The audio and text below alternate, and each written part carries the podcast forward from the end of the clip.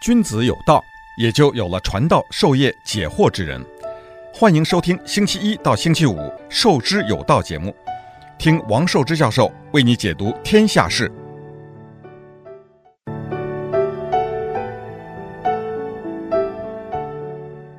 欢迎大家来到《授之有道》这个节目。昨天呢，我们是讲到了这个文化革命发生的原因。那这个其实我并不是想讲一个完整的文化革命的历史，因为我也没有这个能力。但是作为讲个人的这个回忆录呢，这个是要讲的。那我们讲到一九六四年的七月十四号，这个九评第九篇文章，关于赫鲁晓夫的假共产主义及其在世界历史上的教训。这篇文章，这篇文章如果细细看看，就包含了发动文革的理由。但是作为我们那个时候呢，是有比较的迟钝，因为连续有九篇文章，一篇一篇从列宁主义万岁开始，一直到了这个关于赫鲁晓夫的假共产主义。那么到这个时候，我们已经习惯了。不过第九评是点名道姓的把赫鲁晓夫这个提出来说他是假共假共产主义，这个当然对我们呢，呃，是一个警惕。但是当时在国内呢，一九六四年的生活是过得不错的。当时由于这个，呃，有些务实主义的领导了，包括刘少奇啊、周恩来、啊、邓小平啊这些人呢，他主持这个国家的日常的工作，所以呢，农民呢也能够有分到一些自留地，啊，并且刘少奇呢好像也就初步提出了包产到户的这种做法。那么对于毛泽东的这个，呃，吃大锅饭的人民公社运动是一个很大的纠正，所以农民的生产。积极性呢也得到了发展，那国内的市场上的物资呢也丰富起来，虽然还要用粮票，但是呢物资呈现了比较大的丰富，并且城市里面的小商业呢也部分的允许，就是街头街尾也有一些人在那里卖小吃的，卖一些他们自己种的蔬菜或者他们养的这些家禽啊啊，这个有一些松动，所以那个时候生活呢。过得呢开始有点好。第二个呢，就是这个在出版上面，在电影方面，在音乐方面，在整个文学艺术方面，在哲学思想，在学术研究方面，你都看见松动。再加上一九六三年，这中国的原子弹也试爆成功了，所以呢，当时呢，整个国家都处在一种喜气洋洋的气氛里面。一九六三年呢，在周恩来的指导之下呢，这个北京的人民大会堂呢，还演出了一首。很大的一个歌舞剧叫做《东方红》歌舞史诗，那就是一个歌颂这个中国共产党的这么一一首剧，那就把所有的革命歌曲啊，呃，从松花江畔到这个黄河大合唱，把这些兰花花一直到解放后的三大纪律、八大注意，到这个一直到东方红，把这些全部都把它组合一起，五百多人。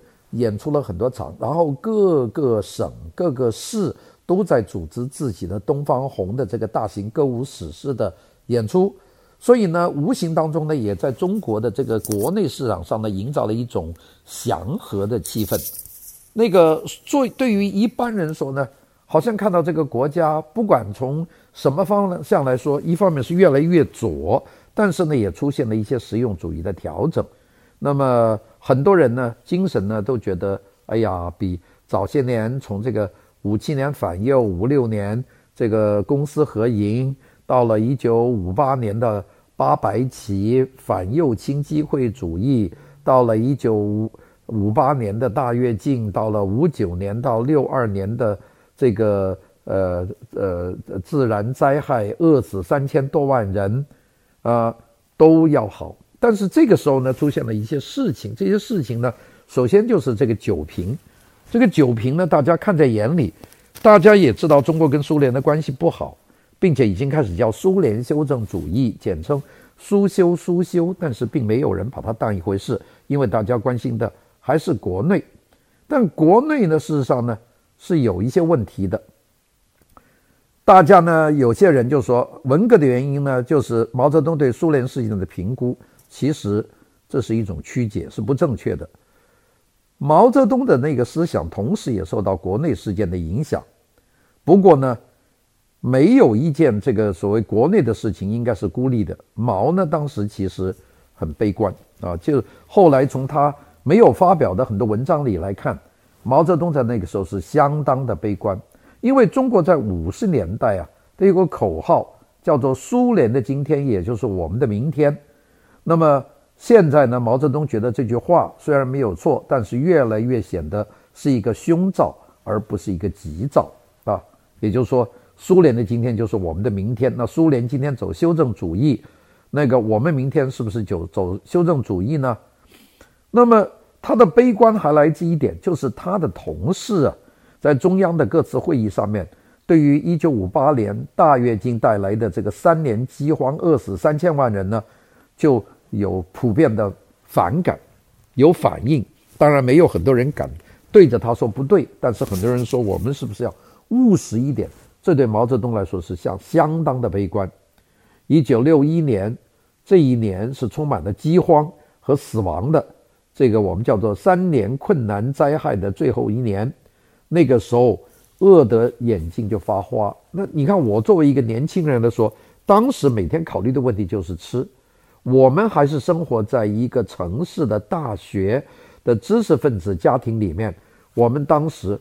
都已经考虑到这个饭不够吃，每天想的就是吃饭，连续有三年时间是不够饭吃。我们可以想想那些每年要交公粮、一口糊肚子的饭都不够吃的农民，为什么会饿死三千万，比抗日战争死的人都多？这个事情你不管毛泽东他是不是完全知道，但是他起码总有人会告诉他。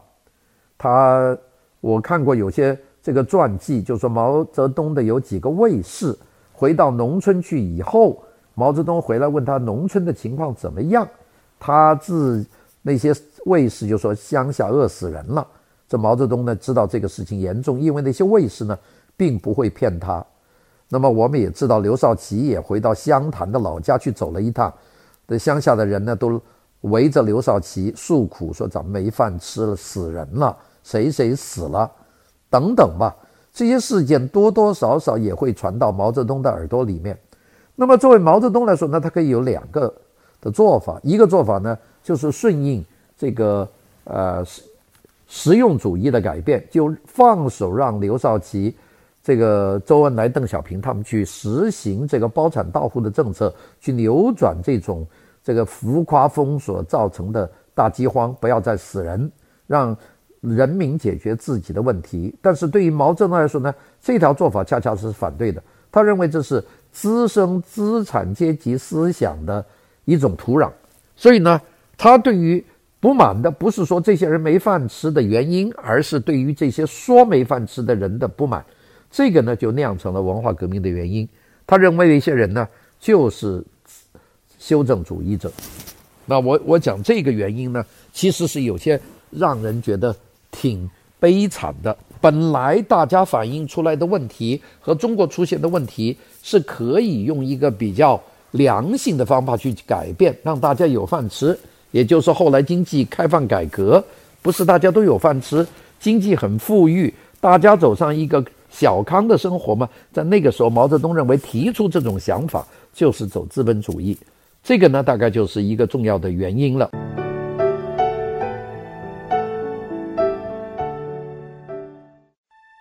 君子有道，也就有了传道授业解惑之人。欢迎收听《授之有道》节目，听王寿之教授为你解读天下事。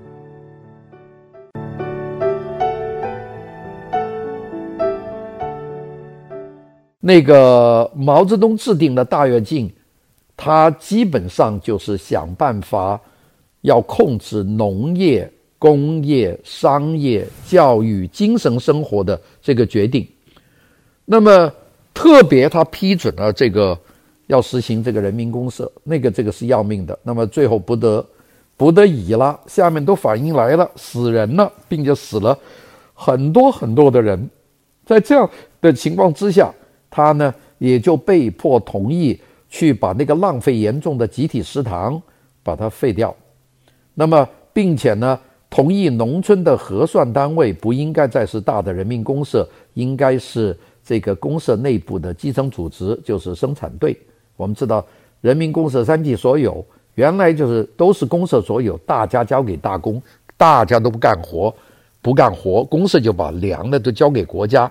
到现在为止呢，毛泽东在一九六三年不得不同意这个生产小队是核算的。那我后来到农村去了，那我们就知道，一个生产队每年交了公粮以后，剩下的粮食是由生产队去统计，放在生产队的粮仓，并且呢，每家就按照生产队的总的计算，每家发多少粮食。当时我们作为知识青年，也分到了很多粮食，做了一个谷仓。把那些谷子放下来，要吃的时候呢，就把那些谷子挑到这个镇上的那个碾米房，把它碾成米。这样呢，起码我们自己有一个控制自己粮食的一个手段。这就是改变了这个三级所有制的公社所有制，变成生产队所有制。这对毛泽东来说是一个对自己的一个很大的一个反应。但是呢，这些大家都知道有用的。毛泽东本人呢，他也遭到党内的很多人的这个非议啊。这个非议其中有一个很大的，其实还不到一九六三年，在一九五九年就非议了，因为当时他的国防部长彭德怀在庐山开会的时候，给他写了一封万言信，就是说你这个政策是错的，他认为你的大跃进搞错了，你这个呃人民公社也是错的。那么对于这种所有的大跃进过头的行为，都是错的，那个，所以呢，毛泽东呢就是一下子觉得这不得了，这是公开反党，所以在一九五九年的庐山会议上呢，突然间反了脸，就把提意见的这个什么彭德怀呀、周小舟啊这些人呢，全部打成了右倾机会主义者，剥夺所有的公职，把他清洗了。那么到了一九六一年，没有什么人再讲话了，所以呢，毛泽东。在这里开会的时候，他觉得他已经是稳操胜券了。那我们前面讲的是一九六三年他做的改变，但是他在一九五九年把彭德怀打下去的时候，他已经觉得好像他已经成功了，因为没有人再会讲这种话了。哎，到了这个时候，他就开了一次会，就要大家去要支持他。一九六二年一月到二月，毛泽东开了一场会，这场会在京西宾馆开的。去的人呢，住在各个宾馆。这场会呢，异常的大。原来都是什么呢？省级的干部来开会，这回搞了县长都来开会，所以这场会呢有七千人开。这场会很出名。一九六一年，呃，一九六二年的一月到二月份，这个叫七千人大会，就有七千人开这个大会，把人民大会堂的三层楼都全部坐满了。那么在这个七千人大会上面呢，毛泽东呢在会上做了一个温和的。啊，自我批评，那么，并且呢，在过未来的几个月，也就是在一九六二年的二月份以后的几个月，他也不参加政策的制定。那么，所以呢，这个没有人知道当时的收成规模是不是还会有困难，粮食还是最大的问题。那么，这个毛泽东主持的中央工作会议的这个这些同事啊，就知道了这个不行。那个如果再这么继续搞下去，第四年到一九六三年恐怕还要继续饿死人。所以呢，这个就出现了刘少奇、周恩来、邓小平这些人在农村采取激进的措施，农民可以养鸡，农民可以分一块自留地，农民可以卖出一些多余的自己种的物资，这样呢是有效地恢复了家庭农业生产。但是形势一旦好转，毛泽东看见了这个大势不对，又改变议程，又坚持走农业集体化的道路，就是这么一个过程。那么这个过程呢，当然在中国来说，我们在那里生活的人的体会就是说，哎呀，有一九六二年没饭吃，到一九六三年突然间有饭吃了，大家过得很好；六四年有饭吃得很好，到六五年有饭吃，呃，过得很好。但六五年毛泽东已经放话了，一下要批海瑞，一下要打。要打倒这个三家村，一下又说要警惕睡在我们身边的赫鲁晓夫。为什么生活过得越来越好？为什么文化生活越来越好？为什么生在这个政治生活当中会产生有这么多百花齐放的情况？而突然间中央又传出另外一个声音，说这些都是修正主义的。这个其实就是代表了中央里面的两派。这两派呢，其实都不是说要反对什么东西，他们都是想把这个共产主义稳固的发展。不过有一派呢，知道如果走硬路的话，这个经济会崩溃，经济崩溃呢，共产党呢就不稳当。另外一派呢是认为呢，一定要走坚定的道路，不能够让任何资本主义萌生。后一派的代表人就是毛泽东。毛泽东对于前一派就实用主义派的任何的不满，都会变成中国激烈的运动。这就是文化大革命产生的一个核心的原因。毛泽东很清楚，他的这些同事刘少奇他们，是因为响应农民对于农村的人民公社不满，啊，仅仅维持走这个集体主义是不够的，必须要相信这个农民呢。这个对，呃，中央政府是对他们有利的，所以呢，毛泽东呢是对这个不满，说你不能让农民有利，所以毛泽东就先搞一个什么东西呢？先搞思想教育。这个教育是什么东西呢？叫社会主义教育运动。所以在文化大革命运动开始以前呢，就是社会主义教育运动。方式是什么东西呢？就从城里派了很多人到农村去，去宣传社会主义的体系好。并且帮助农村的人呢，去反对农村干部的这个多吃多用啊、多占啊等等这些东西。当时我的母亲也有随着大学就下去了，母亲的同事都下去了，学校基本上没上课，学生、老师、城市干部都派到农村去宣传社会主义教育运动。这个运动后来一直延伸到一九六六年的年初，我当时作为一个中学生。都被抽调到铁路单位去办这个社会主义教育运动的展览，但是宣传那个运动反对修正主义到底是为什么呢？我们其实也不清楚，在那里画画，在那里小写标语，为什么要这个社会主义年年讲，月月讲，天天讲，阶级斗争年年讲，月月讲，天天讲，我们不清楚。其实里面就是毛泽东和他的伙伴之间的矛盾的一个爆裂点。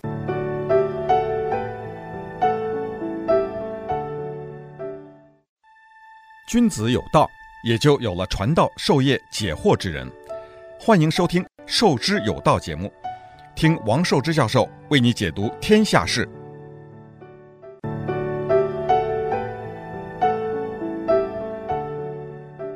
讲到这一段，我想大家就知道为什么我们读高中第三年，那个时候读的是有些忐忑不安啊。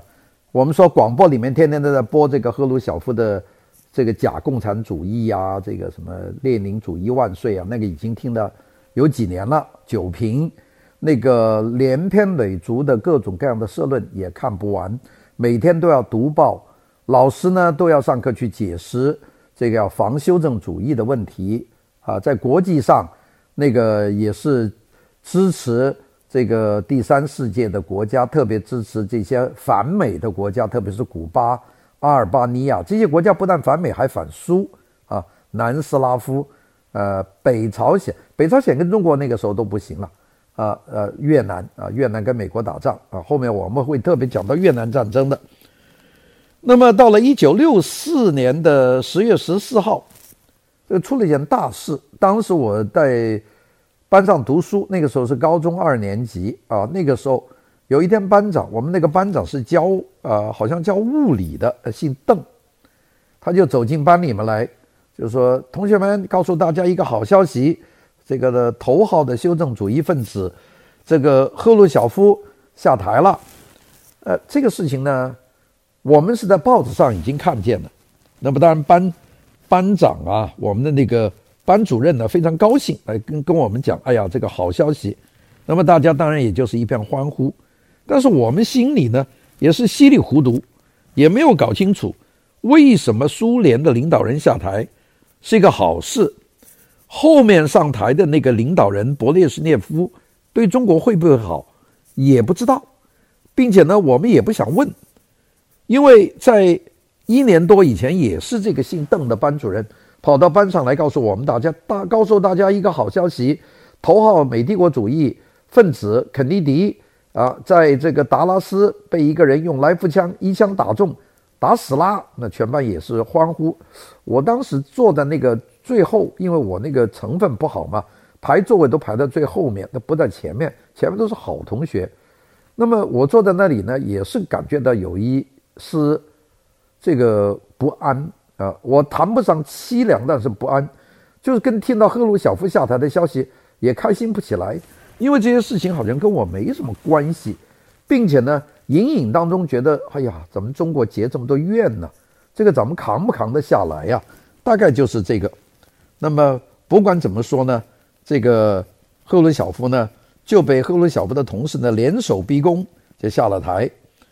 那么，所以呢，这个呃中国人呢，大部分呢喜欢把中苏论战的人格化，就把大部分的这跟苏联不好的这个责任呢，就归咎于赫鲁晓夫。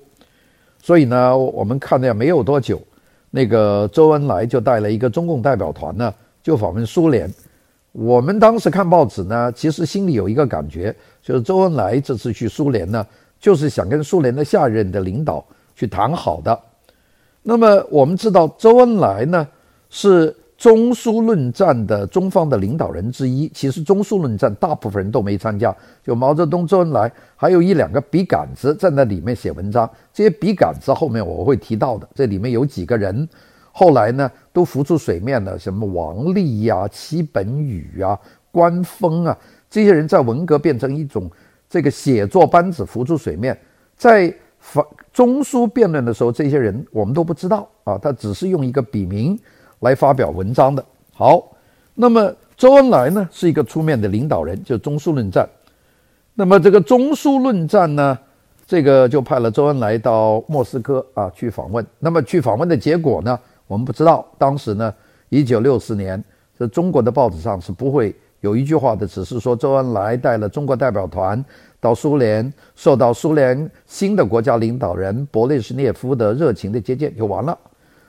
但是后来到文化革命开始以后，那个公布出来很多没有发表过的文件，集中在我说的那本红卫兵造反派出的那本很厚的一百万字的。没有发表过的文件的书叫《毛泽东思想万岁》。在那本书里面，我们看到了原来那次的访问呢是不成功的，也就是勃列日涅夫明确地告诉周恩来，这个苏联不会从赫鲁晓夫对华政策上有丝毫的改变，也就是说你白想，改变只是苏联对于国内的领导的一个呃这个政变，这个苏联本身是不会朝。这个和中苏友好的道路发展的，苏联对中国的态度呢，不但没有变好，并且呢变得更加恶劣。勃列日涅夫对中国一点好感都没有。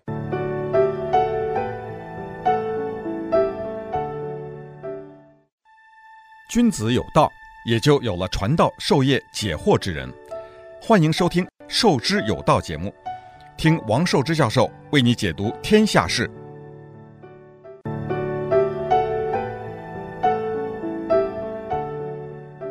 那么，当然还有一件事，也是在后来的文件里面看见的，就是苏联呢也把这个冲突人格化了，就是苏我们中国把赫鲁晓夫当做一个坏人，就赫鲁晓夫垮了，勃列日涅夫、安德罗波夫他们会对中国好，但是这个苏联人原来也有把毛泽东作为这个祸首，也就是说没有了毛泽东，那中苏的关系就会好。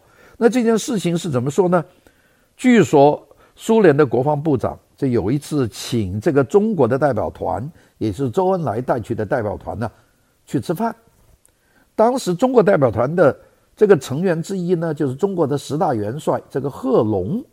那么大家一起喝酒，那么大家喝酒的时候，这个苏联国防部长呢和伏特加喝多了，喝醉了，他就跟贺龙讲，他说：“我们现在已经把赫鲁晓夫搞走了。”他说：“你们中国人呢，应该也学我们的样子，把毛泽东搞下台，那样呢，对我们呢就能和好。”那这个消息，贺龙听在心里，听在耳里了。回到北京呢，也不敢直接跟毛泽东说啊，但是也是跟周恩来说了，让周恩来呢就把这句话呢就传给毛泽东。毛泽东听到这句话呢，就勃然大怒了。好家伙，你想把我搞下台啊？那么。我们其实知道，一九五六年毛泽东已经担心去世以后，他就会像斯大林一样，他的身后呢遭到非难。在一九六四年的时候，他听到了这个苏联国防部长对贺龙讲的这句话呢，他就有充足的理由怀疑，他去世之前，他大概呢也会像赫鲁晓夫一样被他周边的人呢搞下台。那么，所以呢，他呢就会呃面临了赫鲁晓夫的这个状况。赫鲁晓夫后来是被软禁了，呃，这个赫鲁晓夫始终没有能够离开苏联，最后死在苏联了。毛泽东很担心这个。那么谁搞他呢？弄他下台呢？那就是他身边这些同伙啊。那美国对他身边这些领导有谁相信呢？除了周恩来，他觉得有点相信；林彪他有有一点半信半疑，其他的人他所有的人都不相信啊。那么他这个时候要思考了，这些人有谁会去弄他下台？那么其实这个他是经历了一个很大的变化，因为。这个二十年以前，他成为党的领袖的时候，他的情况是非常好的。一九四九年，甚至在延安的时候，他是毫无疑义的领导，他身边没有一个人想会对他有意见。一九四五年，在延安所开的第七次代表大会上，他这个那班领导人，一直到了一九五六年的中共的第八次代表大会，一直。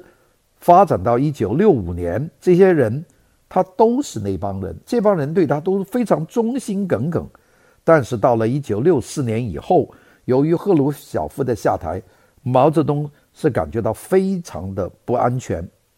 到了五十年代中期，我们看毛泽东的很多讲话，他似乎还能够容忍政治局里面的辩论，并且呢，他能够接受别人对他说你的经济政策的失败。但是到了这个一九五九年，在对大跃进的悲剧的情况下面，有人批评他，他呢就忍不住了。首先，周恩来说大跃进是有问题的，他就不顾周恩的周恩来的颜面，就强迫周恩来做出检讨。过了十八个月，到一九五九年，在庐山会议，毛泽东对于说大跃进不对的国防部长彭德怀呢，就大发雷霆。解除了这一位在解放战争和朝鲜战争当中的领导人的职务。一九六二年，他就认为大跃进的灾难已经结束了，所以呢，他就过早地打断了国家复苏的进程，就迫使他的同事们进行新一轮的阶级斗争，就是搞社会主义教育运动。他又来了。那么，当然呢，这就是人治，而不是用经济去治理。这个毛泽东个人呢，应该说刚愎自用，不容任何人质疑他，所以呢，所有的这些同事们都提心吊胆。那么毛泽东他可能很清楚他的同志们的恐惧，但是他觉得这一点挺开心，并且呢，赫鲁晓夫一九六四年的垮台，让他更加坚定了这种信心。他说：“这些同事对我都很恐惧，如果他们联合起来对付我，那我怎么办呢？”所以呢，毛泽东呢就说：“我现在要发动一个更大的革命，来检查这些人是不是忠于我。”这个就是文化革命产生的原因。那我们用了差不多两三天的时间去讲这个文革发生的原因，其实主要就是我也讲我自己的那个时候稀里糊涂。但是到了一九六七六八年左右，看了那么多的文件，我大概心里已经清楚了。这个主要是毛泽东的这个个人的原因，导致了这个整个文化革命的爆发，呃，导致他把他身边的基本上所有的他的同志都打垮，大概是这个问题。那个我们知道，那个其中有一个很重要的人，就是有两派。一个就是毛泽东自己认为的，在他的周围的同事里面有两派，其中的左派呢是刘少奇。但是刘少奇什么是左派呢？刘少奇不是给他打倒了吗？在文革当中搞死了吗？没有的，刘少奇是左的不得了的。一九四八年，刘少奇是创造了一个词叫毛泽东思想，是刘少奇介绍出来的。第一个叫毛主席万岁的也是刘少奇。这是个非常左的一个人，真正右的实用主义的是周恩来。但是呢，毛泽东对于这个左右两派呢，毛对左他不喜欢，他觉得刘少奇是嘴巴上叫叫叫哥哥手里面拿家伙，是认为他是这么一个人。就是说，这个你把叫得越左的人，恐怕问题越大。倒是周恩来这个实实在在的绍兴师爷，他看得上。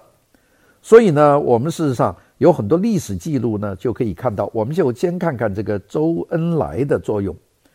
从二十年代到三十年代，一直到这个长征之间的遵义会议，毛泽东都是周恩来的下属，周恩来一直是毛的上级。大家不要忘记，周原来是毛的上司。周英俊杰出、人才、低调、魅力、经历，大家都认可。你在中共的内部，所有的人提到周恩来，都没有人。说二字的，但是说到毛泽东，大家都不敢说啊。但是大家心里呢都怕他。对周恩来呢，大家觉得是一个可以讲道理的人。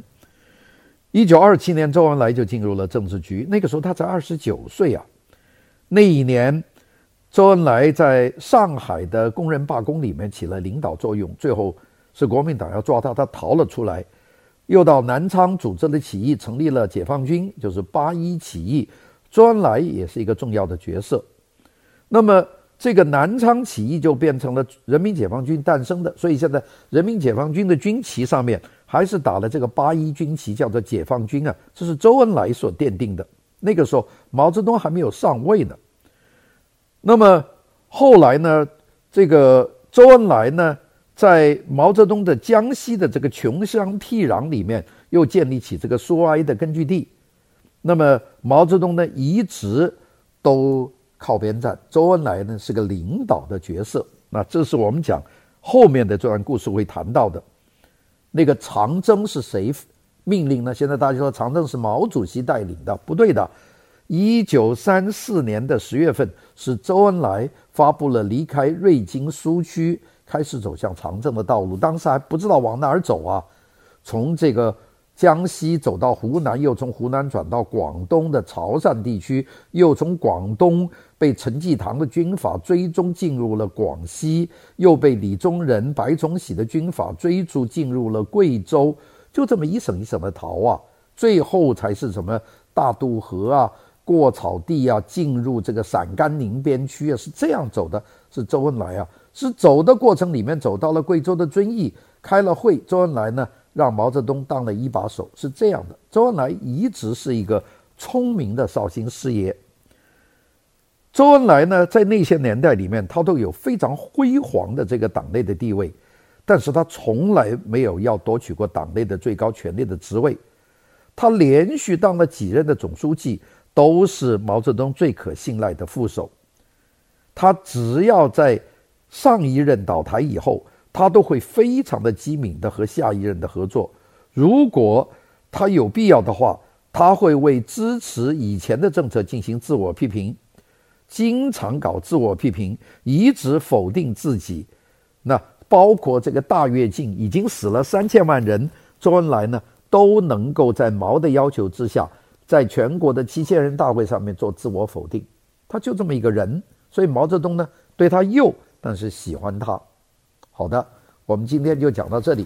明天呢，我们继续来讲这个回忆录的这一段。这一段呢，其实挺关键的。谢谢大家，拜拜。